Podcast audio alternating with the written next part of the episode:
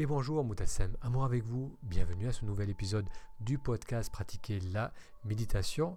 Si c'est la première fois que vous découvrez ce podcast, j'y parle de méditation et de comment méditer nous aide à nous reconnecter à la joie de vivre le moment présent. Aujourd'hui c'est un épisode particulier, c'est un épisode très personnel.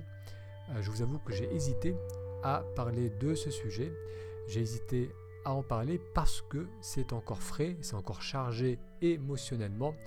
Mais après réflexion, j'ai décidé de le faire car je sais que d'ici six mois, d'ici un an, j'oublierai une partie des émotions que je vis actuellement et des réflexions que j'entretiens. J'ai donc voulu partager à chaud ce que je vis depuis ce début d'année car je pense que cela fera écho chez beaucoup d'entre vous. Pour résumer, mon père a eu une forme sévère du Covid qui a entraîné une série de complications. Cela a donné lieu à sept semaines en réanimation qui ont abouti au pire scénario, au décès de mon père. Dans l'extrait que vous allez découvrir, je partage cette expérience auprès des élèves de l'école Méditer aujourd'hui. Donc je partage cette expérience que j'ai vécue et je partage l'élément essentiel qui m'a grandement aidé et qui continue à m'aider durant cette période éprouvante. Cet élément m'a permis de vivre plus calmement et plus en confiance ces moments stressants et douloureux. Si aujourd'hui vous faites face à la perte d'un proche, à une rupture douloureuse ou simplement à une grande période de stress, cet épisode est fait pour vous et pour les autres. Je vous recommande aussi de suivre cet épisode aujourd'hui car c'est un rappel de la préciosité de la vie. Euh, j'aimerais vous parler de ce que je suis en train de vivre actuellement. Donc la semaine dernière, euh, je l'ai évoqué, j'avais aussi envoyé un email disons que c'était un début d'année assez compliqué, assez difficile au niveau personnel. Et euh, j'hésitais, j'hésitais à en parler parce que c'est encore très frais. Donc je me suis dit que ce serait peut-être plus bénéfique d'attendre, d'attendre un peu de, digérer cette expérience. Mais d'un autre côté, j'ai aussi ressenti que ça pouvait être intéressant, bénéfique pour moi, pour vous, pour les, et pour les éditeurs du podcast, si ensuite je partage sur le podcast, de, d'entendre cette expérience alors que je suis en plein dedans, parce que je reparlerai certainement dans trois mois, dans six mois, dans un an, mais avec le temps, on oublie ce qu'on vit dans l'instant, donc je ne vais pas nécessairement me souvenir des émotions, des ressentis, des réflexions que je peux avoir actuellement par rapport à cela. Et donc, euh, je me suis dit que ça serait pas mal de pouvoir partager cela avec vous euh, pour les personnes qui vivent quelque chose de similaire. Ça peut être quelque chose d'utile de voir comment on peut vivre la chose lorsqu'on est en plein dedans. Donc, en essence, j'ai perdu euh, mon père. J'ai perdu mon père il y a maintenant deux semaines, à peu près deux semaines. Euh, c'était quelqu'un qui était en parfaite santé, qui était en bonne santé, il avait 72 ans, il était sportif, il n'avait pas, de problème de cœur, pas de problème d'hypertension, euh, il était actif. Et il a eu le Covid. Et suite aux complications du Covid, euh, il, est resté en réanimation pendant près de 7 semaines.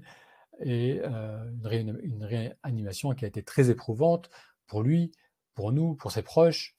Euh, donc, c'est cette semaine qui sont terminées par son départ, par son décès. Donc, durant toute cette période et encore maintenant, j'ai fait quelque chose qui m'a grandement aidé. Et euh, c'est ce que j'aimerais partager avec vous aujourd'hui durant ce direct.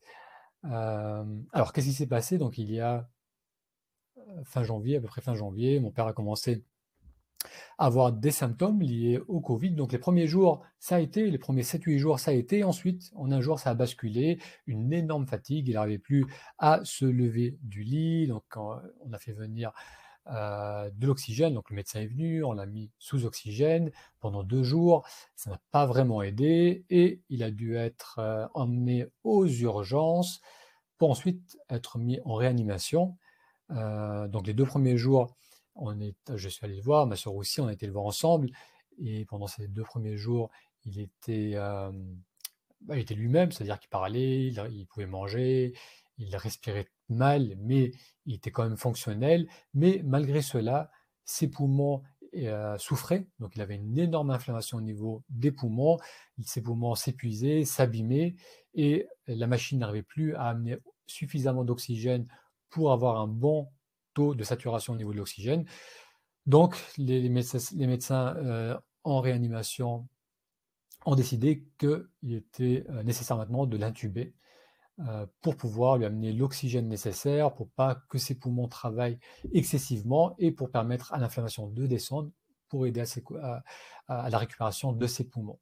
Donc l'intubation, ça commence par deux jours où le patient est mis sous coma et ensuite c'est une sédation lourde pour permettre graduellement aux poumons de récupérer, avec pour objectif de réveiller le patient pour ensuite enlever les tubes et permettre à ses poumons de reprendre leur fonction naturelle et, lui permettre de redevenir autonome au niveau respiratoire.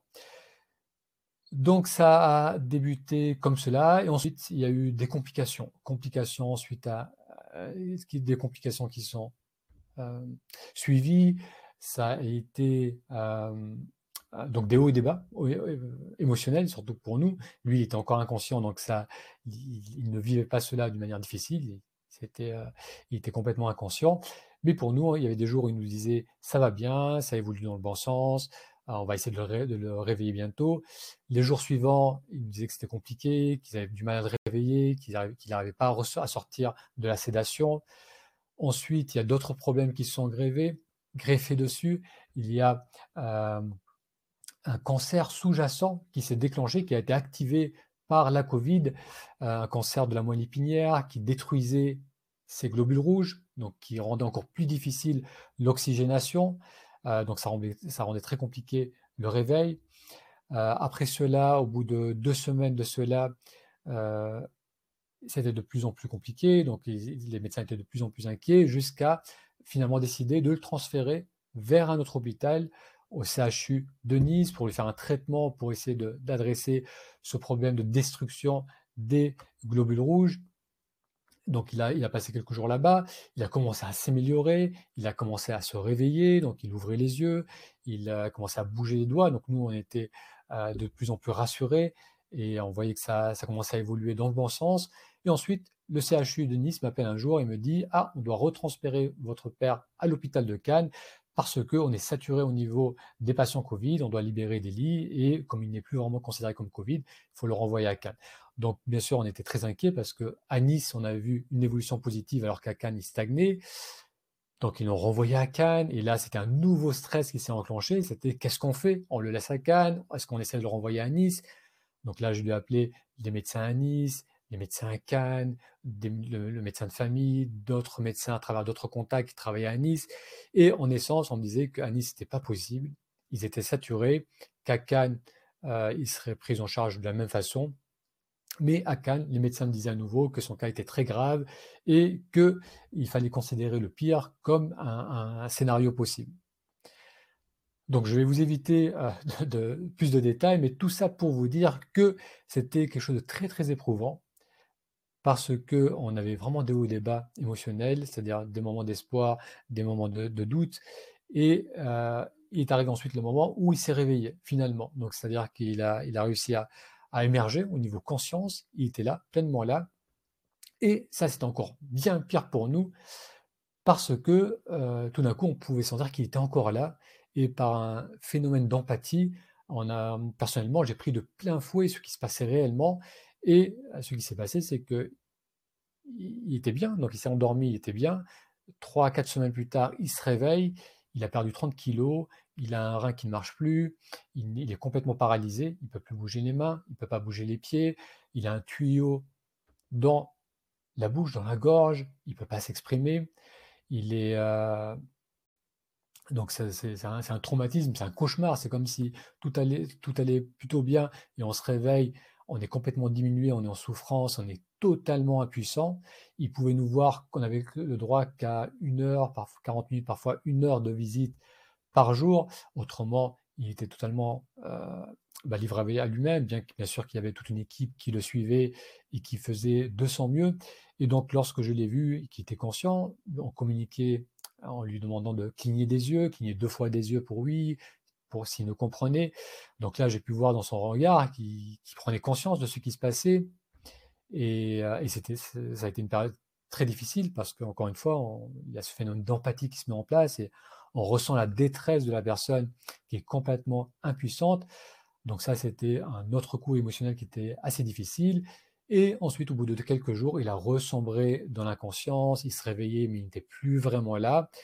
Et jusqu'à arriver au moment où d'autres complications sont arrivées, une infection euh, trop importante, le taux d'oxygène qui a à nouveau baissé. Et la nuit, euh, l'appel pour nous informer que euh, notre père nous avait quittés, que le mari de ma mère était parti. Et et donc ça, ça a duré 6 à 7 semaines. Alors, tout ça pour vous dire que ça a été une période très difficile. Le fait d'aller donc à l'hôpital, le fait aussi de euh, d'avoir mes proches, bien sûr, mes, mes sœurs, ma mère, euh, mes neveux, mes nièces, donc on baignait tous dans cet état de stress. À noter que on avait l'appel de l'hôpital tous les jours vers 14 heures, donc je vous dis pas à l'heure du repas, tout le monde a l'estomac serré, on n'a pas d'appétit. Donc ça, ça a duré pendant 6-7 semaines, c'est quand même une longue période d'incertitude pour finalement arriver au pire scénario, euh, au décès de mon père. Donc malgré tout cela, malgré euh, cette période difficile, et bien sûr c'est encore très difficile parce que c'est encore très très frais, malgré tout cela, il y a quelque chose qui m'a grandement aidé et qui continue à m'aider. Et c'est quelque chose, ce quelque chose, j'en ai déjà parlé avec vous lors de ces séances en direct ou en, séances individuelles, c'est euh, j'ai été très intentionné sur le fait d'avoir des moments de présence, des bulles de présence pendant toute cette période. Surtout lorsque j'étais à l'hôpital, surtout lorsqu'il y avait des moments difficiles. Qu'est-ce que j'entends par ces bulles de présence? C'est euh, de volontairement lorsque je me trouvais dans une situation de stress, que ce soit face à un médecin, ou face à mon père, ou lorsque je devais donner les informations à ma famille, c'était euh, d'activer pleinement ma présence. Donc là, j'ai un tas d'outils pour le faire, donc euh, être attentif à ma posture, à la respiration, compter les respirations, donc dans n'importe quelle situation, je pouvais le faire avant de monter le voir ou dans la chambre. C'était simplement être conscient de la respiration, être conscient de sa présence, de l'espace autour de moi. Et la, première fois que j'ai fait ça, c'était le jour où il a été amené aux urgences à l'hôpital. Je me rappelle, le soir, j'étais, euh, il y avait ma petite nièce à la maison aussi, qui dormait à la maison, donc je lui raconté une petite histoire, et j'étais dans le lit à côté d'elle, elle commençait à s'endormir. Et là, J'étais juste, euh, donc j'avais un tableau devant moi, je regardais le tableau et j'étais pleinement là. Donc je, je respirais, je ressentais l'expansion à l'inspiration, le, relâchement à l'expiration, je voyais ce tableau, tableau devant moi et malgré tout ce qui se passait, au bout de quelques instants de cette bulle de présence, de cette vraiment de cette intensification de l'attention à ce que j'étais en train de percevoir, au bout de quelques instants de cela, euh, j'avais accès un vrai sentiment de paix. Et d'ailleurs, ça m'a même surpris à quel point cette paix était intense. C'était comme si plus il y avait du stress autour, plus il y avait de l'agitation, plus il y avait de la crispation, de la tension, de la souffrance, et plus lorsqu'on arrive à lâcher dans ces moments de grande tension, plus ce relâchement est perçu comme un vrai sentiment de calme, comme un vrai sentiment de paix. Donc cette, ces bulles de présence, je les avais aussi lorsque j'étais dans la chambre avec lui, et les visites étaient euh, n'étaient pas toujours faciles parce que c'est un, milieu qui est particulier, le milieu de la réanimation, surtout maintenant où euh, lorsqu'on rentre, il faut mettre des gants, il faut mettre une, blouse, il faut mettre une, je sais plus le nom, quelque chose pour, pour couvrir les, cheveux, un masque FFP, il faut mettre des lunettes. Donc on est, euh, c'est tout un, attirail, tout un, une protection qu'on doit mettre sur soi pour rentrer dans cet espace. Et ensuite, tout le monde est en réanimation, donc c'est très particulier comme ambiance. Et là, on rentre dans la, dans la pièce et c'est un tas de machines, la dialyse, la transfusion, tous les moniteurs. Et, très souvent, ça bip de partout. Donc c'est quand même très stressant comme environnement, c'est assez glauque. Et même dans ces endroits-là, même durant ces moments-là, je faisais toujours attention à voir ces petits moments, ces moments, ces bulles de présence. Je me rappelle être au-dessus de, mon, père, du lit de mon père. Donc, je pouvais le voir émincer, son visage, le tube dans la, dans la bouche, inconscient. Et donc, toute cette situation très particulière. Et malgré cela, je me connectais soit au toucher, donc je pouvais poser ma main sur sa tête, sur son épaule, sur sa main. Donc je respirais, j'étais attentif au toucher, je pouvais le voir, mais aussi j'avais une vision plus large. Et ces moments de présence m'amenaient systématiquement dans un état de calme, dans un état de paix. Je pouvais aussi parfois me connecter sur l'extérieur, donc de sa chambre, je pouvais voir les arbres, le ciel bleu.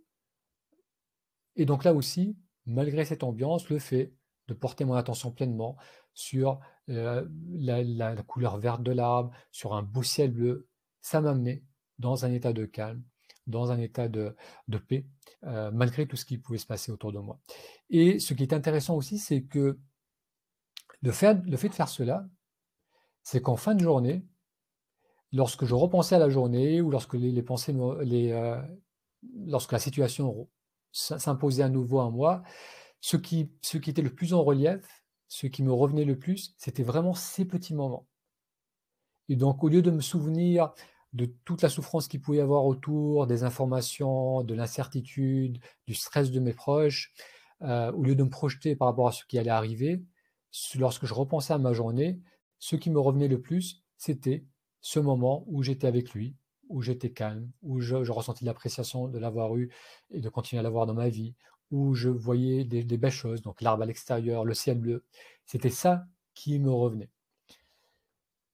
Euh, donc ces, bulles de présence, ça a été euh, euh, d'une grande aide parce que même s'il y avait des moments de stress et parfois je me laissais submerger, donc il pouvait y avoir deux, trois jours où j'étais dépassé, où il y avait de l'angoisse qui revenait, où, je sentais que j'étais fatigué, où le stress vraiment prenait le dessus. Mais ces bulles de stress, euh, malgré tout, me permettait d'avoir des moments où je me ressourçais en profondeur, où euh, je me reconnectais à un sentiment de calme et de paix. Donc ça, c'est un autre élément qui est important, en plus d'accéder à, un état de calme, en plus euh, de me permettre de me souvenir de la journée en me repensant à ces moments et à ces états plutôt positifs, ces bulles de présence m'aidaient aussi à évoquer certaines émotions, certains sentiments. Donc si par exemple, euh, j'arrivais un peu à l'avance au rendez-vous de la visite et je, pouvais me promener dans, le parking en bas ou devant l'hôpital. Euh, je pouvais évoquer, lorsque j'étais dans cet état de, présence, je pouvais évoquer euh, le, fait de, sentir du calme, de, de ressentir du courage, de ressentir de la confiance. Et donc c'était beaucoup plus facile d'accéder à ces ressources lorsqu'auparavant j'accédais à ces bulles de présence. Donc ça, ça m'a aidé vraiment tout au long de cela. Ça m'a aussi aidé pour les autres. Donc le fait de pouvoir me ressourcer, bah, ça, m'aidait à être, euh, à, être davantage là pour mes proches, donc à pouvoir les, soutenir du mieux que je pouvais. Et je sais que, que si je n'avais pas au moins ces moments et ces bulles de présence, bah, ça aurait été plus difficile, parce que moi-même j'aurais été vraiment mal, et donc du coup on est moins là avec les autres. J'ai pu voir aussi que ça allait, ça allait au niveau de la, vitalité. Je n'étais pas épuisé. Lorsque j'étais avec les enfants, avec mes neveux ou mes nièces, je pouvais vraiment me détacher de la situation, jouer, rigoler, être pleinement avec eux et ressentir de la joie d'être avec eux. Donc je pouvais vraiment sentir que ces bulles de présence ont été, euh, très, efficaces. Et là où ça a été aussi d'une grande aide, c'était euh, où j'ai pu voir que quand même c'était quelque chose euh, qui fonctionnait, et qui continue à fonctionner, c'était lorsque donc mon, père est décédé et lorsqu'il a fallu préparer le corps. Donc je suis euh, de tradition musulmane, euh, personnellement je ne suis pas pratiquant, euh, mais mes parents le sont plus ou moins, plus de culture que de, pratique, mais ils le sont quand même, et c'est quelque chose qui se fait dans ma culture, c'est que lorsqu'il y a un décès, on est présent pour préparer le corps. C'est-à-dire qu'il faut un témoin, un membre de la famille, pour vraiment intégrer que la partie, la personne est partie, est vraiment partie, et le fait de pouvoir voir euh, le corps euh, et de le rouler dans un linceul blanc, ça fait partie euh, de ce processus. Il y a aussi des prières qui accompagnent cela.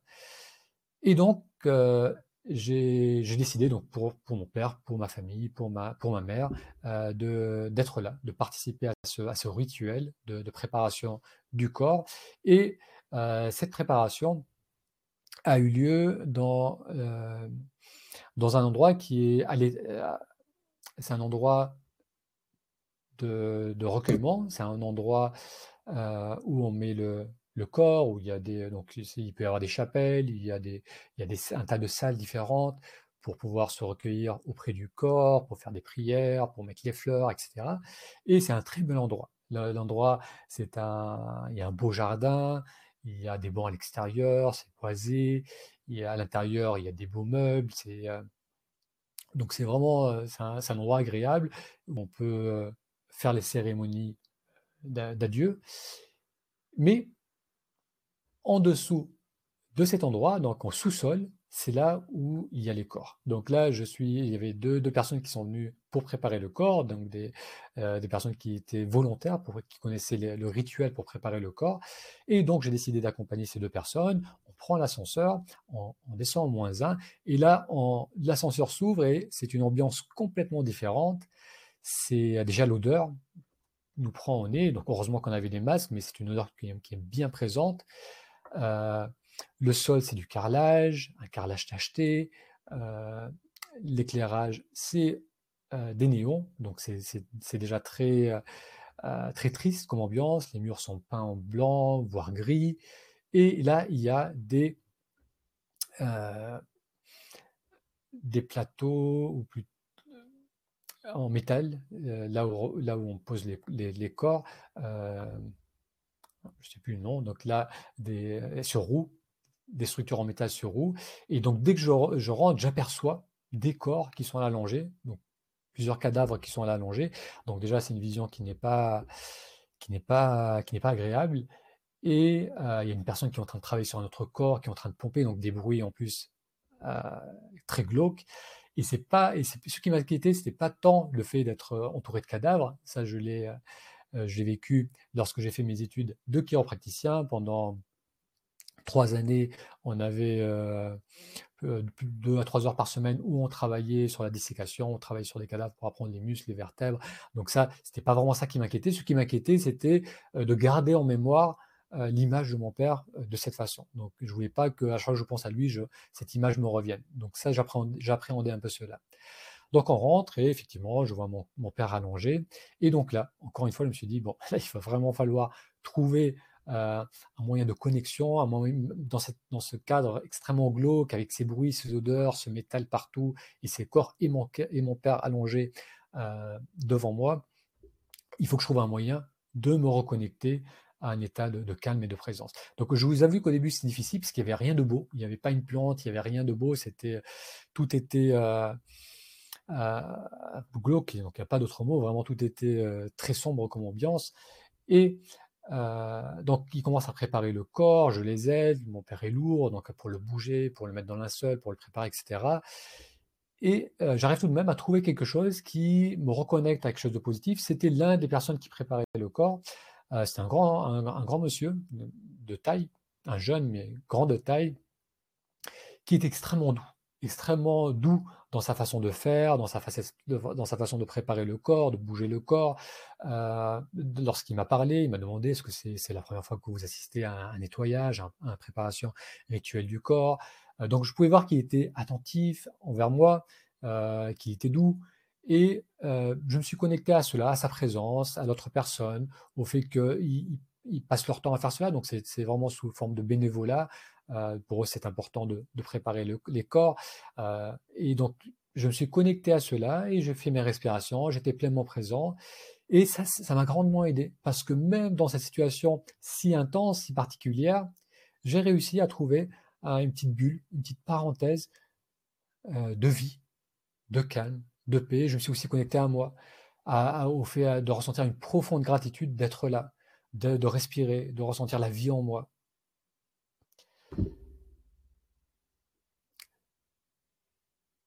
Donc, je voulais partager cela avec vous, même comme, si je, comme je vous le disais, c'est encore frais, euh, et que certainement ça va encore évoluer, et que je sais qu'il y a certainement d'autres émotions qui vont venir. et d'autres prises de conscience. Et peut-être que j'en reparlerai dans trois mois, dans six mois, dans un an, comment, comment vivre le deuil d'un être cher. Mais j'ai voulu le partager avec vous assez tôt pour que les personnes qui vivent quelque chose de similaire, que ce soit la perte d'un proche, que ce soit une séparation, que ce soit une grosse période de stress, et vraiment euh, vous témoigner que avoir ces moments de présence, indépendamment de ce qui se passe autour de soi, nous permet d'accéder à un état de paix. Parce que cet état de paix, c'est un état qui est toujours disponible et c'est lorsqu'on se décrit, lorsqu'on est pleinement là, lorsqu'on ouvre l'attention, lorsqu'on est présent à, ce qu'on ressent et qu'on reste avec quelques instants, derrière cela, il y a un état de paix, il y a un état de calme. Alors encore une fois, euh, il arrive encore des moments où on se laisse submerger, c'est-à-dire que les émotions sont trop fortes, même physiquement, l'oppression est trop puissante et on n'arrive plus à avoir ces bulles de présence. Mais le fait d'avoir cette intention, de vouloir les vivre et de, faire le nécessaire pour, une fois dans sa journée, essayer de respirer, d'être présent, eh bien, ça, ça permet de garder une ligne avec la surface et ça évite de plonger trop profondément dans le désespoir, dans, dans la peur, euh, dans la souffrance, dans la dépression. Donc je sais que c'est quelque chose qui, qui m'aide, qui me maintient. Donc la surface, je sais qu'elle n'est pas loin. Et je sais que ça, m'aide aussi à remonter régulièrement à la surface pour me reconnecter à nouveau à un sentiment de paix, de confiance, même de joie. Voilà, donc c'était euh, ce que j'ai voulu partager avec vous lors de cette euh, présentation. Et encore une fois, peut-être que je partagerai aussi avec euh, les, auditeurs, les auditrices du podcast. Donc voilà, donc si, donc là je vous laisse un peu digérer tout cela, c'était un partage un peu intense, je l'imagine, du moins pour moi ça l'a été. Donc je vous laisse digérer tout cela. Si ensuite vous, vous souhaitez réagir, partager vos ressentis, poser peut-être des questions, vous n'êtes pas obligé de le faire tout de suite, mais euh, vous pouvez le faire lors de la séance de la semaine prochaine pour ceux qui suivent l'école Méditer aujourd'hui ou m'envoyer des emails ou tous les autres moyens pour me euh, contacter. N'hésitez pas à le faire. Merci d'avoir suivi cet épisode. Pour rappel, le podcast Pratiquer la méditation, c'est un nouvel épisode par semaine pour être informé des prochains épisodes, mais aussi pour découvrir un cours d'initiation à la méditation, il vous suffit d'aller sur le lien taméditation.com. Je répète, taméditation tout attaché.com.